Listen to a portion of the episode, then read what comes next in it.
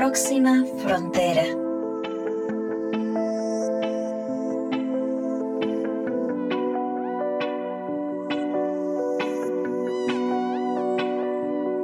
Hola, soy Carla Chávez. Bienvenidos y bienvenidas a este espacio, una nueva entrega de Próxima Frontera. En el capítulo anterior presentamos el giro de contenido de nuestro podcast, que ahora está dedicado a la adaptación, a la adaptación profunda, que es un movimiento global que reconoce que hemos excedido la mayoría de los límites planetarios y que el final del mundo tal como lo conocemos está cada vez más cerca. ¿Cómo nos preparamos para navegar en los tiempos del colapso? Para iniciar esa conversación tuvimos a Fernando García, uno de los líderes de adaptación profunda en idioma español. Y para este segundo episodio hemos extendido la invitación a Fernando y seguiremos con él conversando y haciendo un diagnóstico de situación. La primera pregunta, Fernando, es, ¿por qué si somos una sociedad que todo lo mide, todo lo controla, todo lo pesa, todo lo gestiona desde la óptica de los recursos, del crecimiento, y de la gestión de riesgos, ¿por qué no hacemos esta misma aplicación de la gestión de riesgos cuando estamos hablando de los límites planetarios? Mm, excelente pregunta. Yo no sé si, hay una excelente respuesta. Yo diría, en primer lugar, porque es muy difícil afrontarlo y porque nos lo pone muy fácil para no hacerlo, para que nos olvidemos, para que estemos distraídos. Eh, hay, tanta distracción posible que la verdad que centrarse en explorar esto es algo muy complicado. Además es un tema muy complejo, es muy técnico. La, ciencia del clima me supera de lejos, la, biodiversidad también. Es decir, son temas todos muy complejos. La minería, la gestión del agua, son temas complejísimos y es normal, son muy arcanos, son muy técnicos y es normal que, que un ciudadano normal o incluso un empresario, un actor social o incluso un político, pues, pues tenga sus reticencias. Yo creo que la tercera razón es, precisamente porque la mente del ser humano no está diseñada para ocuparse de problemas que en principio van a ocurrir a muy largo plazo. Es decir, tenemos tanta presión en el corto plazo que es así. Yo me acuerdo, eh, viendo un poco cómo esto se aplica a los distintos grupos de personas, y si vemos un poco los políticos, yo me acuerdo que en, la comisión tuvimos un político súper inteligente, no voy a nombrar su, un, presidente de la Comisión Europea de hace unos años, que dijo algo que estaba cargado de cinismo, pero cargado de, verdad también. Él decía, los políticos sabemos perfectamente lo que hay que hacer, pero no sabemos cómo hacer para que nos reelijan si lo hacemos. Porque son políticas muy impopulares. Serían políticas muy impopulares. Y claro, lo que quieren es que al cabo de cuatro o cinco años le reelijan. Y si tú llevas cinco años de austeridad, cinco años de, subida de impuestos, cinco años, al final no te reeligen y al final es contraproducente porque van a elegir al más populista y al que, al que esquiva más todo este tipo de problemas a largo plazo. ¿no? O sea, a nivel de los políticos yo lo veo, lo veo muy complicado. A nivel de los actores sociales, también, porque, porque vivimos en un contexto eh, que hacer esto sería ir contracorriente del crecimiento, de la competición, eh, del beneficio a corto plazo. Es decir, si tú bajas si tú ahora adaptas tu, tu, empresa y tú sabes más de esto que yo eh, para, para, adaptarte a esto, la competencia se lo come, porque aquí, vamos, se van a saltar todo lo que sea, entonces van a ganar ventaja competitiva sencillamente basándote en tu virtuosidad. Entonces, ¿quién es el primero que, que, que, baja las defensas y empieza a hacer esto? No lo, no lo, veo, no lo veo muy fácil. Luego, eh, la tercera, quizá más interesante, sea los individuos, tú y yo. ¿Por qué no lo hacemos? Aquí está el concepto psicológico de la disonancia cognitiva, que, probablemente habrás oído hablar de él. Es decir, cuando, cuando, cuando hay un contraste claro entre lo que tú sabes que hay que hacer y tu comportamiento. Entonces, esto nos crea una incomodidad tremenda. De hecho, mucha gente se irrita mucho cuando hablas de estas cosas y es precisamente esta, esta, esta tensión que se les crea de saber esto lo tendría que hacer, pero no lo estoy haciendo. Entonces, solo hay dos maneras de resolver una disonancia cognitiva. O bien adaptas tu comportamiento a la nueva manera de ver el mundo, es decir, ves vídeos de mataderos como he visto yo durante meses y meses y dejas de comer carne, o bien te convences a ti mismo de que la realidad es como tú, como tú querías. Entonces empiezas a disparar contra la persona que viene con esa otra realidad y le niegas esa realidad. No hay más que estas dos. Y, viendo un poco también cómo está la gente, que lo pasa mal, que tiene dificultades económicas, entiendo que los cambios de comportamiento, pues, eh, pues sobre todo en un contexto que te lleva siempre a, seguir la, corriente, son, son muy difíciles de, intervenir. Fernando, ni vos ni yo somos científicos. Vos y yo somos ciudadanos eh, que nos consideramos informados, que nos gusta leer, que nos gusta participar. En, mi caso, además, soy muy activa. Eh, yo desde hace casi seis años vendí mi auto. Desde hace nueve años pasé la empresa a modalidad teletrabajo para disminuir emisiones del transporte. Em, hace cinco años eh, lidero un programa de gestión de residuos, me mudé al campo hace tres años además, para, o sea, e, e, es, es, tratado de ser coherente en ese discurso y no, no es que no genero emisiones, pero sí hago un esfuerzo consciente por utilizar solamente los recursos que realmente necesito y sé que puedo bajar más, siempre se puede bajar más yo sé que de tu lado sos también una persona muy comprometida, muy activa, que dedica ahora su tiempo y energía a hablar de estos temas, pero no somos científicos. Entonces, hagamos un ejercicio de mucha transparencia de cómo le podemos explicar a otros ciudadanos como nosotros, personas comunes y corrientes que tienen vida, familias, intereses, cuáles han sido ese pasar de los límites planetarios, en esas esferas en las que hemos ido transgrediendo los límites y que ahora nos posicionan en, una, en un punto bastante incierto eh, en el futuro. ¿Podrías, por favor, acompañarnos a hacer ese recorrido de una forma muy hablando, como decimos, entre amigos, eh, explicándoselo a gente que no somos expertos? Claro que sí. Claro que sí, porque si uno, si uno va a las fuentes es imposible entenderlo. El, panel intergubernamental del cambio climático acaba de publicar un informe de síntesis que son, no sé, son 10.000 páginas. Es decir, es imposible, una jerga imposible. Y, hay muchísimos datos y muchos informes científicos, pero para el ciudadano común no, no son accesibles. Por ello, a mí me fascinó el trabajo que hace un, un experto en riesgos sistémicos francés que se llama Arthur Keller, eh, que también es experto en storytelling, te interesará a ti como, como comunicadora. Y este hombre hace un tiempo yo le vi, le vi una conversación donde él decía, ¿cómo se puede explicar todo lo que está ocurriendo en este planeta de una forma que, que, sea comprensible y que sea fácil de recordar? Y él inventó este, este modelo de las siete esferas, eh, para ir analizando, para que la gente sea consciente de que, de que el cambio climático, el calentamiento global, solo es uno de los problemas. Hay muchos problemas. Entonces, con esto es, bastante abrumador cuando lo presentas así, pero podríamos ir analizando las siete esferas una por una. La primera esfera es la atmósfera. Atmósfera. ¿Qué ocurre con la, qué ocurre con la atmósfera? Pues lo sabéis perfectamente, eh, la combustión de combustibles fósiles, de petróleo, de carbón, de gas, pues genera unos gases que se llaman de invernadero, que es el dióxido de carbono, el CO2, el metano también es otro gas de invernadero, y estos, pues lo sabéis, crean, crean una especie de, cobertura en la atmósfera que hace que el calor que entra no pueda salir, y esto ha tenido como consecuencia que en el planeta, en los últimos, eh, desde la revolución industrial, la temperatura media ha aumentado un grado con dos aproximadamente. Parece que no es nada, pero mirad lo que está pasando. Ayer en Santander, en el norte de España, donde en verano generalmente no había más de 22 grados, tuvimos 34 en abril. Es decir, lo que está pasando a nivel de inundaciones, de huracanes, etcétera, etcétera, es consecuencia de esto.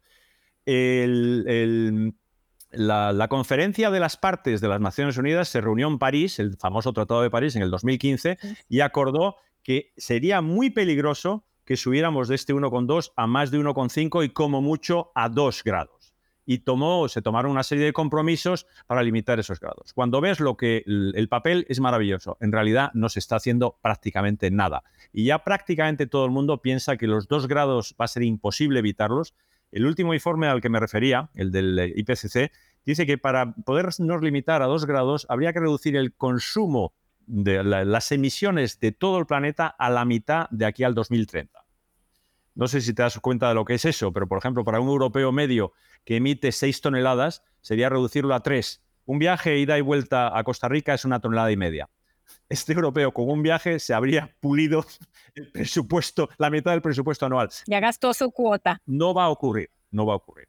Entonces, esto es un grave problema porque si sigue calentando podemos llegar a un momento de, de extinción masiva de la vida en este planeta.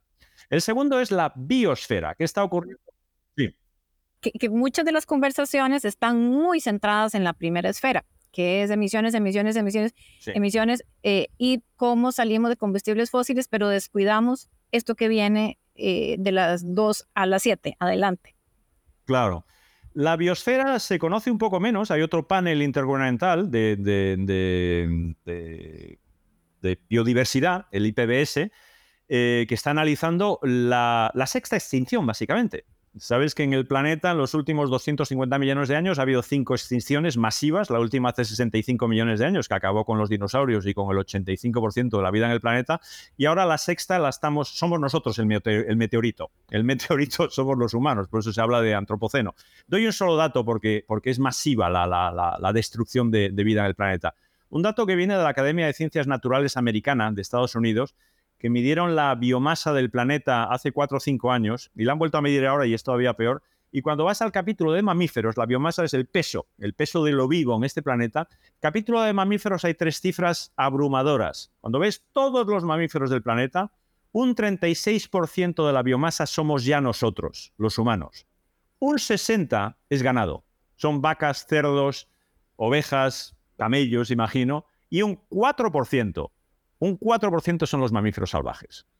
Todas las ballenas, todos los tigres, todos los leones, todos los castores, todo lo, que sea, son solo un 4%. Es decir, quedan, quedan muy poco. Y una vez que una especie se extingue, se extinguió. Eso es lo que la gente no comprende. Una vez que desaparece el tigre de Tasmania, se extinguió, se fue. Eh, y eso es, eso es gravísimo. Lo que está ocurriendo con los insectos es gravísimo por la polinización. Lo que está ocurriendo con las aves que es consecuencia de la desaparición de los, de los insectos, es gravísimo. Estamos ante una muerte masiva de la vida en este planeta. Fernando, y no es solo que, ay, no tenemos más el tigre, no tenemos más el oso, ay, se nos murió tal ranita para siempre. No, no solo es eso, que ya por sí es, es hablar de la muerte, que tanto evitamos, es la función que tenía esa especie en el rompecabezas, en el ecosistema, en el entramado, y al desaparecer una pieza, todo lo demás empieza a debilitarse y entonces no es solamente uno menos, es que todo el sistema se, se, debilita. Tercera es la hidrosfera. ¿Qué está ocurriendo con el agua en este planeta? Tanto el agua salada como el agua dulce. El agua, empezamos con el agua salada, los océanos. Están ocurriendo básicamente tres cosas con los océanos gravísimas. La primera, se, se han calentado de una manera brutal porque la masa de agua absorbe el calor más mejor que la masa de tierra. Entonces está llegando al límite del calentamiento los océanos.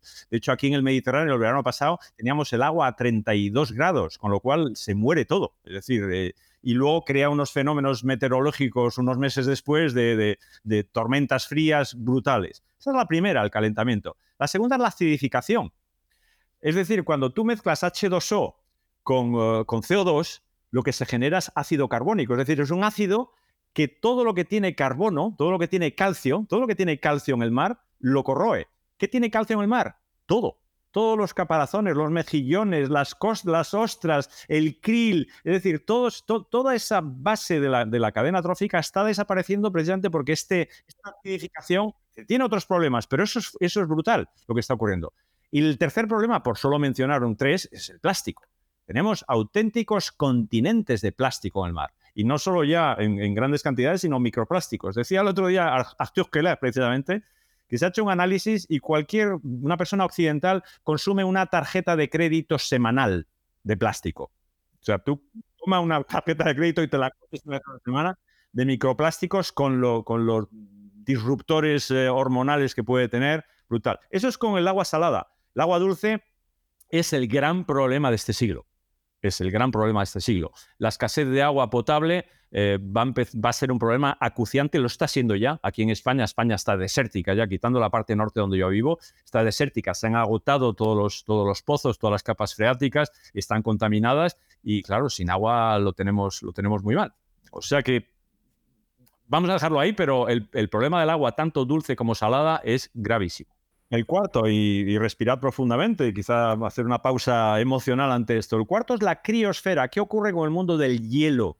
Podría estar incluido dentro de la hidrosfera, pero, pero tiene unas características muy especiales. El hielo, es decir, ¿qué pasa con los polos? ¿Qué pasa con los glaciares? Se está derritiendo, punto. Cuando tú analizas, cuando tú observas la superficie del Ártico en los últimos 50 años, no tengo la cifra y por lo tanto no me voy a aventurar, pero miradlo en Google, yo creo que por lo menos se ha reducido a la mitad seguramente, sobre todo en los meses más calientes. ¿Y qué ocurre? Que hay algunos científicos que están hablando ya de que probablemente en esta década vamos a tener un Blue Ocean Event, es decir, que va a desaparecer la cubierta de hielo del, Ártico parece inocuo, no lo es en absoluto, porque como sabéis, el hielo, una de las propiedades que tiene es que al ser de color blanco tiene lo que se llama el efecto albedo, refleja las radiaciones y por lo tanto no absorbe calor. Cuando tienes una superficie negra en vez de una superficie blanca, el calentamiento se acentúa, es decir, hay un, hay un efecto de lo que se llama feedback positivo, es decir, el, problema se, se, se acentúa con una, con una consecuencia muy terrorífica, yo diría, que es que, como sabréis algunos, el metano es un gas de invernadero potentísimo que es fruto de la descomposición de la materia orgánica y en el mar están muriendo cosas continuamente, están muriendo algas y peces y eso se, se, se, deposita en el fondo. En el Ártico, como tenemos temperaturas bajo cero en el fondo, ese metano está congelado. Cuando aumenta la temperatura porque desaparece el efecto albedo, empiezan a salir unos eructos de millones de toneladas de, metano porque se, deshiela ese metano y esos eructos tienen una, los llaman eructos en inglés, perdón por la palabra, pero lo llaman así, que tiene, que tiene y el permafrost efectivamente. O sea, lo de los polos es gravísimo, la Antártica es gravísimo también, y luego tenemos los, glaciares que están desapareciendo. Hay uno, muy bonito ahí en Argentina, uno se llama el Perdito, Perito, Moreno. mejor que yo. Perito Moreno. Perito Moreno, los glaciares los glaciares de los Alpes aquí han desaparecido, pero por ejemplo hay los glaciares del Himalaya que surten de agua a mil millones de personas, están desapareciendo también. Y de hecho las sequías que empieza a haber en Pakistán, en la India, em, empieza a ser un problema gravísimo, que lo trataremos cuando hablemos de la séptima esfera, migraciones masivas. Bueno, pues pasemos a la siguiente. Pasamos a la quinta, que es la litosfera. Lito en griego significa piedra. Y, litosfera son todos los recursos que están en la corteza terrestre, eh, que explotamos sobre todo a través de la minería, que tan devastadores efectos puede tener en el, bueno, todo lo, destructora que es la minería. Uno fundamental son los combustibles fósiles. Toda nuestra sociedad desde hace 250 años está basada en la maravilla que es el petróleo. Es una maravilla. O sea, desde el punto de vista energético no, no hay mejor invento en la vida, porque con un litro de petróleo mueves un automóvil 20 kilómetros, ponte a empujarte un automóvil 20 kilómetros, te mueres. O sea, la, la densidad energética, la versatilidad que tiene, tardas tres minutos en llenar el depósito del coche, es, es, es brutal. ¿Qué ocurre? Que el petróleo bueno se ha acabado. El petróleo bueno se ha acabado, el premium se ha acabado. Entonces, eh, tenemos una cantidad similar de petróleo a la que teníamos hace unos años, pero el mix es completamente distinto. Ahora son petróleos de mucha más baja calidad y con un impacto medioambiental de extracción muchísimo mayor y con un retorno energético muchísimo, muchísimo menor. Y por lo tanto, si el petróleo es la base de nuestra civilización, porque el 80% de la energía que se utiliza es petróleo. Cuando la gente habla de la solución de la electrificación, está muy bien, pero la electricidad sirve para algunas cosas, pero no para otras. No conozco ningún carguero eléctrico que transporte containers desde China. No conozco ningún avión de transporte eléctrico. No conozco ningún camión eléctrico. Es decir, la gente no se da cuenta de que la solución de electrificación, que tiene otros problemas, no sustituye a esta maravilla del petróleo. Pero luego es que hay otros problemas con otros recursos. Es el fenómeno del peak oil, peak everything.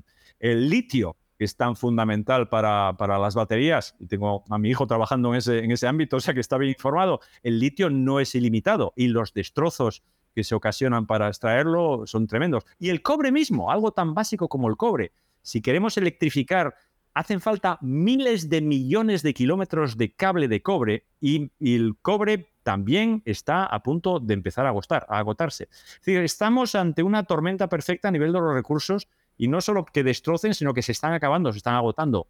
Es la pedosfera, el suelo fértil. El suelo fértil. El suelo fértil se está extinguiendo en, este planeta. El suelo donde cultivamos se está, está desapareciendo a pasos agigantados. Está desapareciendo por la erosión, todas estas inundaciones, todos estos arrastres están, están acabando con muchísimas miles de kilómetros de suelo fértil. Está, está medio muerto porque son tantos años de plaguicidas, de pesticidas, de, elementos químicos que prácticamente ya o echas todo eso aquello nada, nada. Eh, eh, está, está reduciendo de tal manera que los rendimientos de, las superficies están bajando a pasos agigantados. De hecho, por ejemplo, yo leía el, otro día que aquí en España probablemente este año nuestra cosecha de cereales no llegue ni al 10% de lo que era el año pasado. porque además con el, con el, con el carro que está haciendo, con el desbarajuste de las estaciones, es decir, eh, y el suelo tardas años en crearlo el suelo. Hay técnicas para crear suelo fértil con humus, pero, pero es algo que estamos ahí, estamos jugando con nuestra alimentación. Estamos jugando con nuestra alimentación. Y la última es la antroposfera, es decir, la humanidad. Y como sabes, muchos geólogos, esto se debate todavía, han decidido eh, que estamos en una nueva era geológica. Sabes que hasta ahora hablábamos del Holoceno, que es la era geológica de los últimos 10.000 años, que, vino justo después de las glaciaciones, que ha sido una era maravillosa de estabilidad, donde había previsibilidad, donde la, primavera seguía el invierno, etcétera, etcétera, y las variaciones de temperatura eran pocas, que nos permitió la agricultura. La agricultura ha sido precisamente algo que ha ocurrido durante el Holoceno. Ahora estamos en el Antropoceno, estamos eh, con 8.000 millones de habitantes, eh, con unas desigualdades eh, nunca, nunca vistas, es decir, tenemos mil millones de personas muriéndose de hambre, mil millones de personas en la opulencia, tenemos unas problemáticas de, de un calibre que probablemente, según algunos, van a empezar a ocasionar graves problemas. Y antes mencioné, como no tengo tiempo, mencioné uno de ellos, que son las migraciones climáticas que empiezan a ser graves en Estados Unidos, están, empiezan a ser graves también aquí en Europa, porque lógicamente, y yo lo haría, si no tienes nada que comer, te vas a donde crees que hay de comer. Y eso va a ser muy, muy complicado en el futuro. Esas son las siete esferas. Gracias, Fernando, por este esfuerzo que has hecho de resumirnos tanta información en tan pocos minutos para apoyar el entendimiento, la reflexión, la llevada a conciencia de las personas que nos escuchan pareciera un, territorio inhóspito, em, abrumador, aterrorizante, apocalíptico, cuando ves todo eso enfrente. Eh, lo siento, pero es, es, la realidad, los datos de los científicos lo dicen. La pregunta es, ¿cómo vivimos con eso, Fernando? ¿Cómo lidiamos con eso? Desde el punto de vista de las emociones, número uno, y segundo, desde nuestra acción práctica, la vida práctica, lo que tenemos de como acciones de trabajo, de decisión, de, comportamiento. Para cerrar este programa, cómo de adaptación mm. profunda lidiamos, vivimos, enfrentamos, procesamos esta realidad que nos has descrito. lo hacemos con dificultad. Nadie, esto es muy difícil. Esto es muy difícil y yo estoy acompañando. Yo, sabes, he dicho que soy guía en, adaptación profunda. Tenemos un equipo de guías que lo que hacemos es recoger a la gente que descubre esto y está en este estado de shock, de rabia, angustia, miedo y les damos un, les damos un espacio amable para empezar a, procesar todo esto. Y yo he acompañado a algunas personas y algunas personas han salido y otras personas se han sumido en la depresión. O sea que no, no, es, no es algo fácil. ¿Cuáles son las, las, pistas que, claramente, que claramente funcionan? Funciona todo lo que es hacer un esfuerzo de reconexión, porque mucho, mucha de la problemática es esta sensación de separación, de aislamiento, de estoy solo ante esto.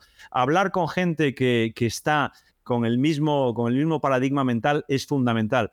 Reconectar con prácticas como yo practico desde hace muchos años, como el mindfulness, como la meditación, como la, la, la, conciencia de lo que está ocurriendo en tu cuerpo. Tu cuerpo te está enviando señales cuando estás empezando a sentir angustia, cuando estás empezando a sentir ansiedad, es decir, detectar esas señales a tiempo, utilizar la respiración, reconectar con tu cuerpo, con prácticas como puede ser el yoga, como puede ser el qigong, como puede ser el tai chi, todas estas prácticas son fundamentales. Reconexión con la naturaleza, pero incluso desde el punto de vista fisiológico, parece que hay unas sustancias fitoncidas que al respirarlas tienen un efecto calmante y, esta, ir, al bosque, ir a la naturaleza, estar tiempo junto al mar, junto al océano, tiene un efecto de, reconexión y, de calma. Y la otra cosa, eh, habíamos hablado que quizá quisiera, quisieras que hablara un poco de la muerte, que hablara un poco de la mortalidad, que hablaras un poco de, que hablara un poco de, de, cómo no caer en el desánimo, el desaliento, en el carpe diem, en el decir, bueno, esto está perdido, lo vamos a dejar. Yo te, comentaba eh, algo duro en mi vida, pero que fue el periodo más bonito de mi vida, que es cuando mi adorada madre le, diagnosticaron un cáncer terminal y le dijeron que tenía dos meses. Ahora estamos hablando aquí de que a nuestra sociedad le, estamos diagnosticando un cáncer terminal y no sé si le quedan, no, yo creo que le quedan un poco más de dos meses, pero no le quedan décadas, en mi opinión, probablemente le quedan unos años. Entonces, eh, cuando a mi madre le diagnosticaron el cáncer terminal, no solo nos, no nos fuimos a los bares y la dejamos en casa a morirse sola, hicimos todo lo contrario. Le dimos el máximo amor, el máximo cuidado, la máxima atención. La acompañamos hasta el final de tal manera que ella pudiera tener un proceso lo más, eh, lo más humano, lo más, lo más profundo, lo más amable posible. Esto es un poco lo que yo veo en la gente que me rodea en adaptación profunda. Eh, todos tienen un compromiso tremendo, todos tienen una, una, una relación con esta madre tierra eh, de muchísimo respeto, de muchísima, de, intentar salvar lo que sea, no por salvarnos nosotros, sino por respeto a esta madre que tanto, que tanto nos ha dado. ¿Y cuál es la consecuencia de todo esto? No solo no te deprimes, sino que te, te incrementa enormemente la sensación de agradecimiento del milagro que es la vida, de lo maravilloso que es este planeta y lo, maravilloso que es estar vivo mientras estemos vivos. O sea que el efecto de explorar todo esto no es, no es siempre ni muchísimo menos la depresión, es todo lo contrario. Es, es una, una, gratitud profunda por, por, la oportunidad que hemos tenido de vivir estos, estos tiempos. Pues Fernando, eso que acabas de decir lo puedo confirmar porque es el proceso que yo he tenido. He estado muchísimos años en la segunda conversación, hablar de sostenibilidad, de lo correcto en las empresas, reducir emisiones, y he pasado desde el año pasado acá a explorar mi mortalidad, a, enfrentarme con esta vulnerabilidad, un poco el desánimo de decir, bueno, lo que hice en la número dos no fue suficiente, ahora ya estoy en la tercera conversación, pero de verdad, después de pasar un poco de angustia y de, varios días de reflexión, me sentí profundamente agradecida de tener la posibilidad de saber, de tener la información y de tener tiempo para hacer aún más de lo que considero correcto para seguir viviendo desde la coherencia, desde la conexión con la naturaleza, desde usar la comunicación para esto que estamos haciendo acá, crear estos espacios donde hablemos sinceramente, sin patrocinadores, sin compromisos de que hay que mencionar esto o aquello, realmente lo que nos está saliendo desde eh, el corazón a personas que estamos tristes en una parte por lo que le está sucediendo o lo que hemos hecho a nuestra madre, a nuestro planeta, que nos sostiene, que nos nutre, que nos alimenta, que nos da sombra, que nos da alegrías, eh, pero cada vez más comprometidos con hacer todo lo que podamos hacer mientras nosotros tengamos aliento eh, y seamos parte de este planeta eh, en nuestra forma humana. Así es que si ustedes dicen, no hablen con, de esto, no digan esto, porque la gente se deprime y se va y, tapa oídos y no quiere oír, bueno, pues no estarán listos todavía para entrar en la tercera conversación. Pero es importante que empecemos a abrir estos espacios y que transparentemente y asumiendo nuestra vulnerabilidad, hombres y mujeres, estemos preparados para cualquiera de esos escenarios que sea. Fernando García, gracias por acompañarnos en este episodio y a todos ustedes esperamos que sigan conectados con estas conversaciones incómodas y en el próximo episodio vamos a seguir profundizando aún más en adaptación profunda. Que estén muy bien. Un abrazo y hasta pronto.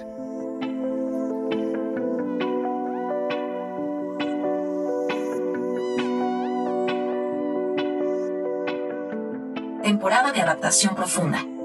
Episodio 1. La tercera conversación.